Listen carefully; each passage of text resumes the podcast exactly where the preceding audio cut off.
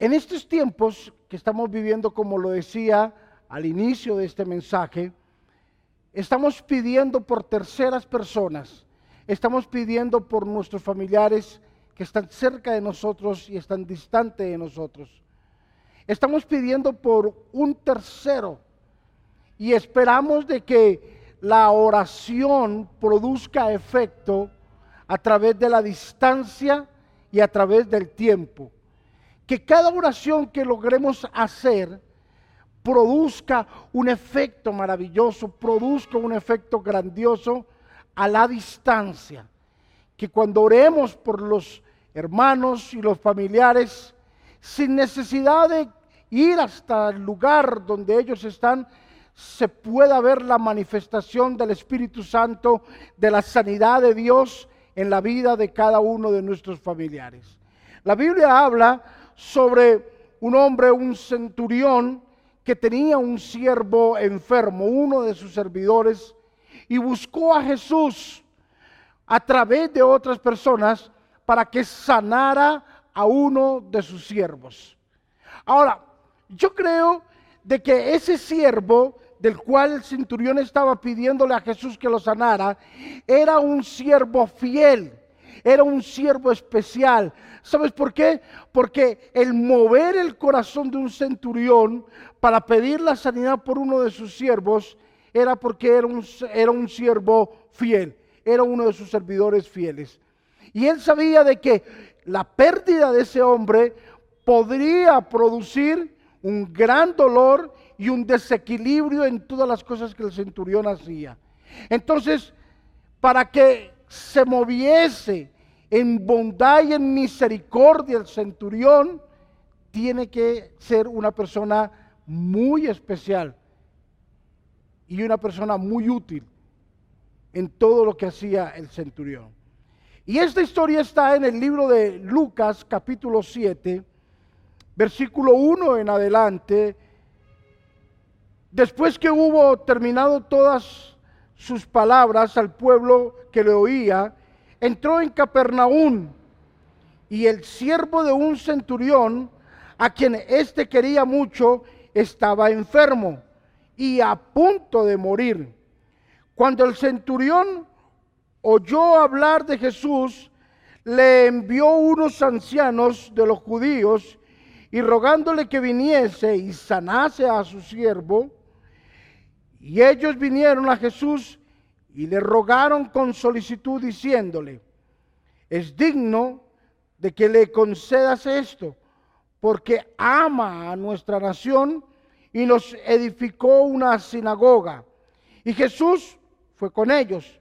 Pero cuando ya no estaban lejos de la casa, el centurión envió a unos amigos diciéndole, Señor, no te molestes, pues no soy digno de que entres bajo mi techo, por lo que ni aún me, tuvo, me tuve por digno de venir a ti. Pero di la palabra y mi siervo será sano, porque también yo soy hombre puesto bajo autoridad y tengo soldados bajo mis órdenes y digo a este ve y va, y al otro ven y viene, y a mi siervo hace esto y lo hace. Al oír esto Jesús se maravilló de él y volviéndose dijo a la gente que le seguía, os digo que ni aún en Israel he hallado tanta fe. Y al regresar a casa, los que habían sido enviados hallaron sano al siervo que había estado enfermo. Es maravilloso ver esta historia como Lucas la cuenta. Sabemos de que Jesús hizo muchos milagros y utilizó muchas formas de hacer milagros. Milagros que de pronto en este tiempo no caben en nuestra mente de poderlos hacer. ¿Cómo es que Él escupe, hace un lodo con su saliva, toca los ojos de un ciego y el ciego va y se lava en un estanque y recobra la vista? ¿Cómo es posible que Jesús le dice a un hombre que abra la boca y escupe dentro de la boca de él? ¿Cómo es posible que una mujer se acerca y toca el manto de Jesús y es sana? ¿Cómo es posible que Jesús va y pone la mano sobre una persona ah, ciega y se sana? ¿Cómo es posible que la presencia de Jesús libere a un hombre que estaba endemoniado. ¿Cómo es posible que Jesús utilice multiformas de hacer milagros? Que en la actualidad decimos, ¿cómo vamos a hacer nosotros milagros? ¿Cómo es que Jesús va a hacer un milagro a través de nuestra vida? Y hoy vemos lugares, iglesias, ministerios, oraciones que se hacen por sanidad donde la gloria de Dios se manifiesta. ¿Cómo es que podemos orar a la distancia en medio de esta pandemia y Dios sana a muchas personas del COVID-19? Porque no hay oportunidad ni de irlos a visitar, ni a su casa, ni a un hospital, ni a una unidad de cuidados intensivos de transportarse de pronto a otra ciudad para ir a orar y Dios lo sana. ¿Sabe por qué, queridos? Porque Dios y sus milagros trabajan a través del tiempo y del espacio. Y Dios puede utilizar una simple oración para sanar un gran problema. Dios puede que a través de una oración muchas personas sean sanas. Es una gran oportunidad para darnos cuenta de que Dios está obrando a través de unas sencillas oraciones, de unas peticiones que hay en nuestro corazón para sanar muchas personas. Y no solamente Dios está haciendo milagros en el área física, sanando de un COVID, sanando de una enfermedad, sino también Dios ha hecho milagros en la parte familiar, sanando muchas relaciones de padres e hijos, de hijos de padres, como también Dios está haciendo muchos milagros en la vida financiera de muchas personas. ¿Cómo hemos recibido llamadas donde hemos escuchado que las relaciones familiares han venido mejorando en muchos hogares.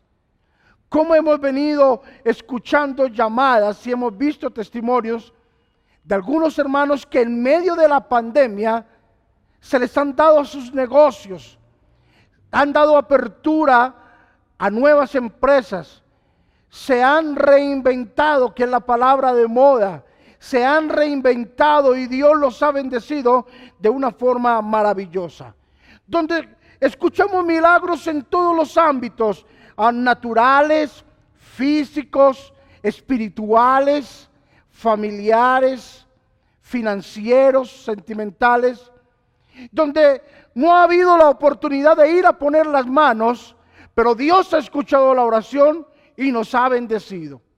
Dios ha escuchado el clamor de sus hijos y nos ha dado la oportunidad de ver hecha una realidad en la historia del centurión romano nos damos cuenta de que algunos pensaban que era digno de un milagro el centurión o su petición era digna de ser contestada por Jesús. ¿Por qué razón? Porque era un centurión y había construido, había hecho una gran edificación allí en esta ciudad. Entonces era digno de que Jesús hiciera algo por él. Pero cuando se dieron cuenta la, reacción de Jesús, Jesús no hizo el milagro porque él fuera digno de recibir ese milagro para su siervo. No porque se lo mereciera, no.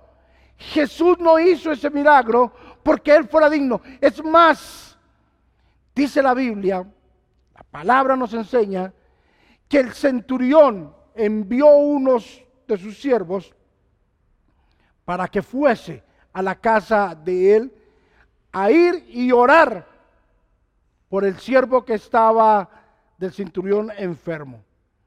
Y yendo por el camino, dice la palabra del Señor, que mandó otros hombres al encuentro, iba, él ahí mandó, y iba con otros hombres, y le dijo el centurión a Jesús, le dijo, no es digno de que entres en mi casa, no es digno. Ahora, escucha esto, unos pensaban de que el centurión era digno por todas las obras que había hecho para con la sociedad, pero él, el mismo centurión pensaba, no soy digno de que entres a mi casa.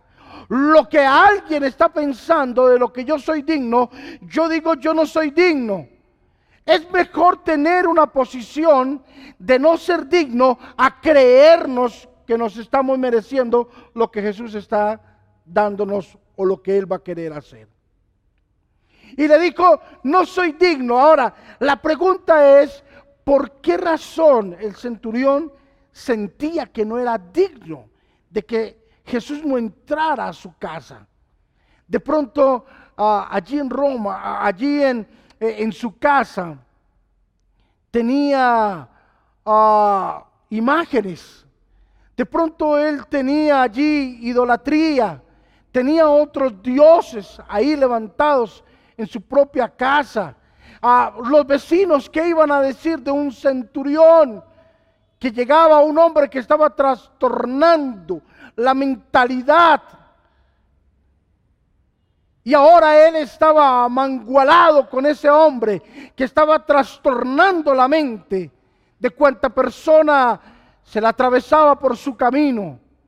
Y aquel hombre no se sentía digno de que Jesús fuera a su casa. Y cuando este hombre sale al encuentro de Jesús, aquí comienza lo más maravilloso de esta historia. Este hombre le dijo, no soy digno de que entres a mi casa. No soy digno. La pregunta es, ¿cuál sería nuestro comportamiento al invitar a Jesús a nuestra casa? Si una persona de eminencia te dice, voy a ir a visitarte, voy tal día a tu casa, ¿cómo prepararías tu casa para recibir a una persona de eminencia? Lo más seguro es de que hasta pintes tu casa.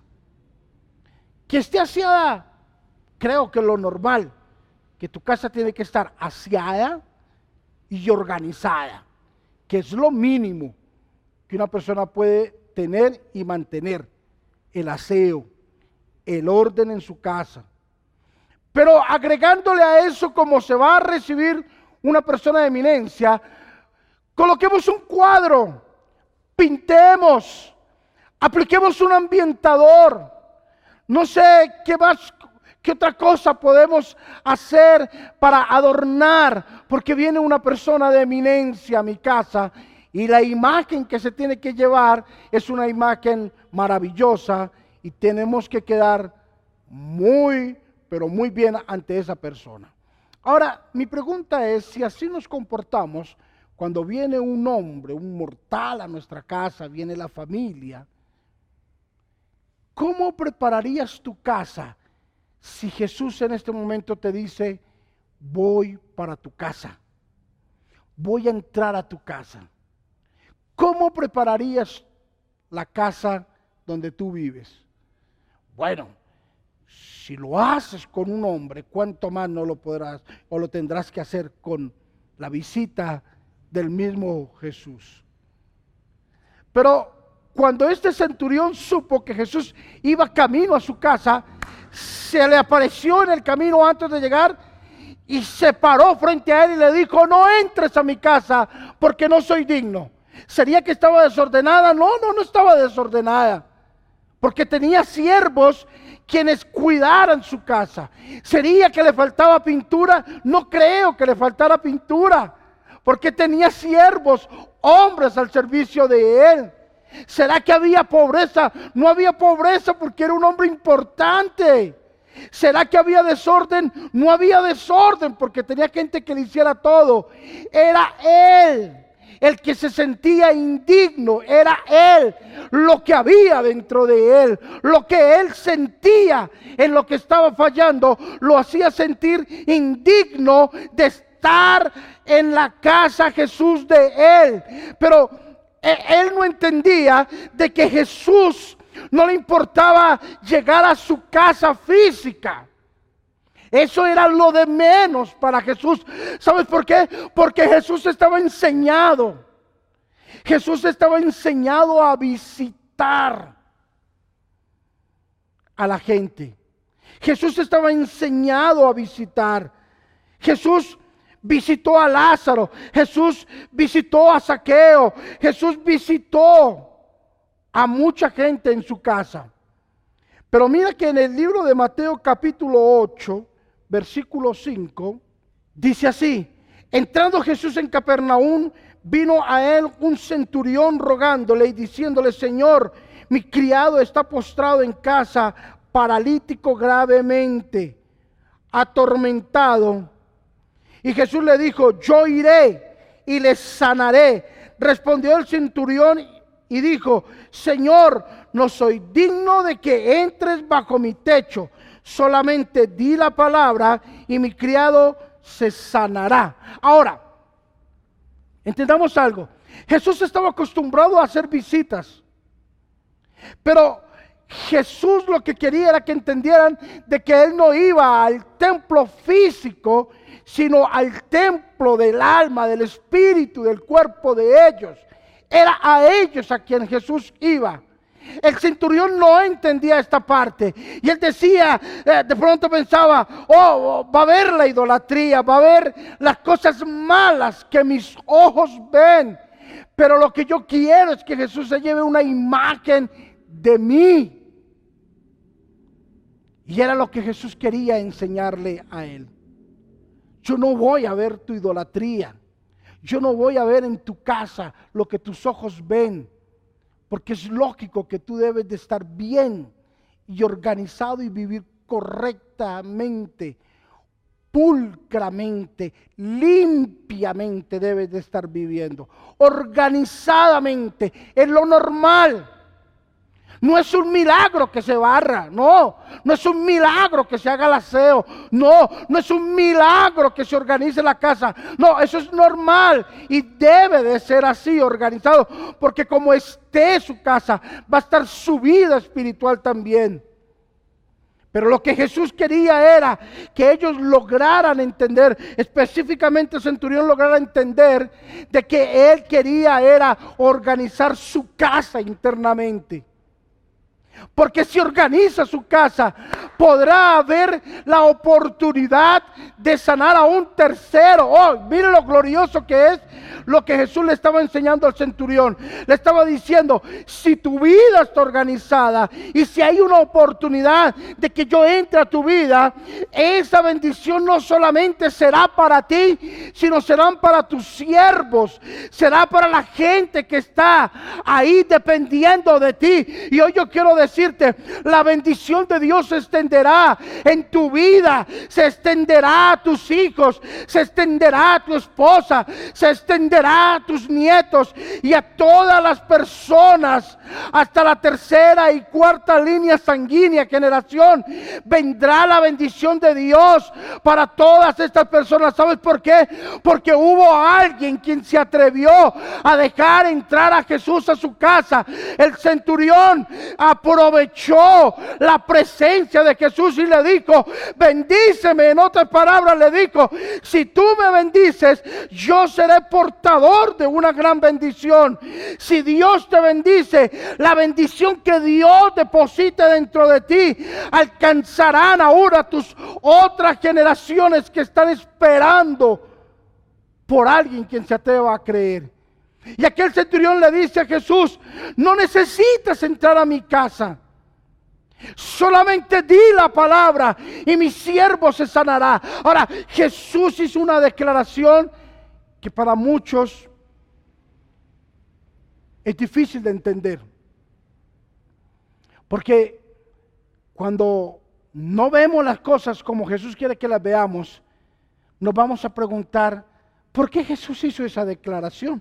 Y Jesús dijo, en otras palabras, wow, ni en Israel había visto tanta fe.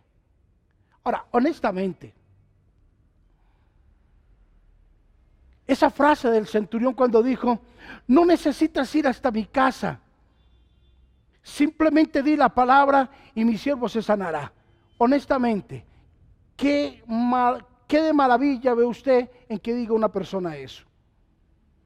Qué guau o qué descrestante usted puede ver eso. ¿No ha hecho usted lo mismo? ¿No cuando estábamos aquí en la iglesia, usted no se me ha acercado muchas veces y me ha dicho, pastor, ore por tal cosa? Es lo mismo. Ahora, qué descrestante estaba de que el centurión dijera eso. Yo no lo veo por ningún lado. Mas Jesús dijo, tremenda fe la de este hombre. Porque Jesús no estaba escuchando el auxilio que él estaba pidiendo, sino Jesús estaba viendo el resultado. Escúcheme esto, el resultado del auxilio. Ahí fue, ahí fue donde descrestó a Jesús, porque este hombre no estaba pidiendo para que su, para que su siervo fuese sano, sino para decirle, ha sido sano. O sea, basta con que tú lo digas, mi siervo ya se sanó. O sea, iba más allá de una declaración. Iba más allá de que Jesús fuera a la casa. Iba más allá de lo que Jesús pudiese hacer. Ya él en su mente, antes de encontrarse con Jesús, ya estaba concedido en la mente del centurión que su siervo estaba sano. En otras palabras, lo que el centurión le estaba diciendo a Jesús es, mi siervo ya está sano. En otras palabras, antes que tú digas la palabra, mi siervo ya está sano. Eso sí es fe. Eso sí es fe. Porque estamos acostumbrados a declarar por lo que vemos o por lo que nosotros queremos, mas no por lo que debemos de ver. El centurión iba más allá. Se nos ha dicho y la Biblia lo enseña claro Fe es la certeza de lo que se espera y la convicción de lo que no se ve. Pero ¿qué cuando no se ve? ¿Pero qué cuando no se espera? ¿No hay fe? Fe es creer aunque no lo veamos. Fe es tener la seguridad y la certeza de que las cosas vienen, aunque no las veamos. Aunque no las veamos, es algo que nosotros creemos de que está aconteciendo así. Y yo creo que en estos tiempos que estamos viviendo, Dios nos ha prometido que nos va a bendecir. Y yo creo que Él nos está bendiciendo. No que nos va a bendecir, sino que ya nos ha bendecido. Yo creo que Dios nos va a sanar. No, yo creo que Dios nos ha sanado. Yo no creo de que Dios tenga un propósito grande para nosotros. No, estamos viviendo en el propósito grande de Dios. Yo tengo la certeza que estoy caminando en el propósito de Dios. Estoy completamente convencido de que Dios está haciendo su, su bondad, está haciendo los planes de Él los está ejecutando con nuestra vida. Los está llevando a cabo uno a uno de lo que Él ha dicho. El problema es que nosotros no los vemos. Entonces para nosotros es difícil creer. Pero hay un mundo espiritual. Hay algo que se está moviendo en la esfera espiritual, que se está llevando a cabo. Lo mejor está por venir, iglesia. Lo mejor está por venir. Cosa que ojo no vio, ni oído yo, ni han bajado al corazón de los hombres, en las que Dios tiene preparadas para nosotros. En los próximos días, Dios nos va a sorprender. Alguien tiene que decir amén. Alguien tiene que escribir amén a esa palabra. Alguien tiene que aterrizar esa palabra y decir que aunque sus ojos no lo están viendo, que, que aunque en su corazón no esté aún la seguridad, está pasando. El centurión le dijo, mi siervo ha sido sano, en otras palabras. Y Jesús no tuvo que ir hasta su casa. Di la palabra, suelta la palabra. Porque mi siervo bastará con una palabra que tú le digas bastará. Y hoy yo quiero decir, a través de esta transmisión, Dios está desatando sanidad, Dios está desatando un milagro, Dios está sacando gente de la unidad de cuidados intensivos, Dios está sacando, está sanando gente del COVID. Dios está sanando gente de un cáncer. Dios está sanando gente con una enfermedad terminal. Oh, Dios está haciendo cosas grandes. Dios en este momento le está hablando a gente de tu vida para que te bendigan. Dios está haciendo algo grande, aún sin nosotros pedirle, aún sin nosotros orar para que nos lo dé. Él lo está haciendo, iglesia. Tienes que convencerte de lo que estamos predicando. Tienes que convencerte de que hoy es el día que Dios ha separado para bendecir tu vida. Te vas a dar cuenta. Después de este mensaje no serás igual. Después de este mensaje comenzará a llegar la lluvia tardía. Después de este mensaje comenzará a llegar la respuesta de Dios de una forma sobrenatural.